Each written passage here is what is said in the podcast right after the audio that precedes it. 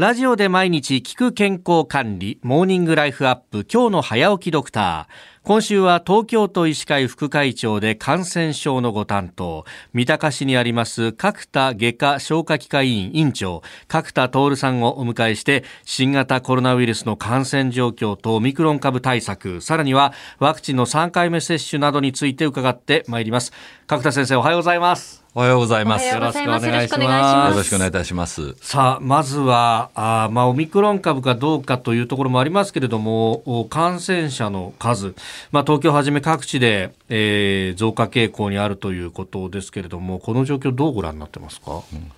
あの年末からやっぱり新規感染者数が増えておりまして、これやはりあの諸外国と同じような、まあ、次の感染の波が来つつあるというふうに認識しています。うん。これ、やっぱりその欧米と同じ日本でも、やっぱ感染力が強いぞっていうのが、オミクロンは特徴としてありますか、はい、これも諸外国のデータですけど、そのウイルスの変異が非常に数が多くてですね、感染しやすい状況になってるようです。ですから非常にこれはもうあの入ってくるのは確実だし、広がるのも確実というふうに認識した方がいいと思いますね。う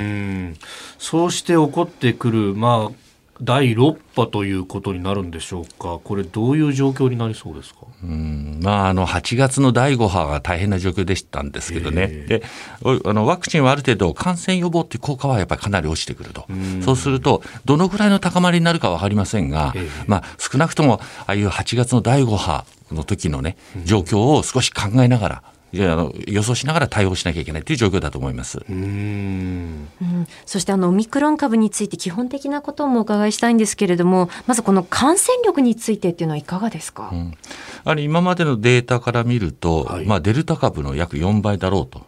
言われてます。感染力が非常に強いということですね。対して重症化のその可能性というのはいかがなんでしょうか、うん、あのやっぱり今までのデルタ株よりは低いというふうにあのデータが出てますね。はい、例えばイングランドだと、まあ、5万6千人感染して約130人ぐらいの、まあ、重症化率ですから0.25%ではありますね。ただやはり感染者数が爆発4倍の感染者数になって、まあえー、重症化率は大体デルタの3分の1とか言われてますから3分の1とすると絶対数つまり重症者の絶対数は8月を上回るということになりますね。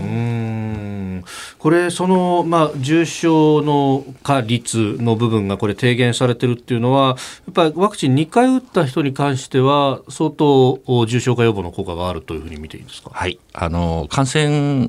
力、感染予防の効果はワクチン2回でも、まあ、あのオミクロンだと33%に下がると言われてますけど、はい、重症化予防は明らかにあるというふうに認識してますね。なるほど、そうすると、まあ、ワクチンね、えー、大きく分けて2つの効果がっていうふうなことを言われてましたけど、この重症化予防ってことを考えると、自分の身を守るためにも、打つっていうことは大事になってきますね。はい、もう絶対それはしていただいた方が、まあ、可能な人はやっていただきたいと思います。うんそしてあの飲み薬も認可されましたけれども、これはあのどのくらいの数の備えがあるんでしょうか、東京ではどうですか？うん。あの12月末の段階で、政府は20万人分用意していると、ですから、まあ、東京の人口が10分の1ですから、はい、2万人分の今、供給は受けれると思います。これ、自分がコロナウイルスにこう感染したかもしれないってこう診断を受けて、どのタイミングで飲み薬というのは飲むんですか、はい、これはあの、インフルエンザのタミフルなんかと同じように、やはりウイルスのの増殖を抑制しますから、なるだけ早く飲んでいただくと。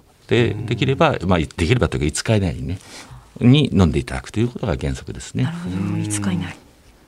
この飲み薬も重症化をかなり予防できるというふうに見ていいですか、はい、あのそうですね。約重症化を5割ぐらい抑えるというふうに言われておりますね。うん。じゃあ、それをこう総合して合わせて考えると、その8月の時よりも、まあ、ある意味、武器は増えてきているという中で、病床の方はどうですか、これでも逼迫の恐れっていうのは。はい、あの8月に比べれば病床数はかなり増やしております、あの6000人以上ですけど、6000床以上ですけど、えーはい、でもやはり爆発的な感染者が出ると、やっぱり重症化の数が増えますから、はい、一気にそれらが、まあ、入院できるっていう体制はなかなか取れないかもしれないですね、6000床全部が100%使えるわけじゃありませんからね。うんまあ、そのあたりも含めてですね、えー、明日以降また伺っていければと思います。えー、東京都医師会副会長で感染症のご担当、角田徹さんにお話を伺っております。先生、一週間よろしくお願いします。よろしくお願いいたします。お願いします。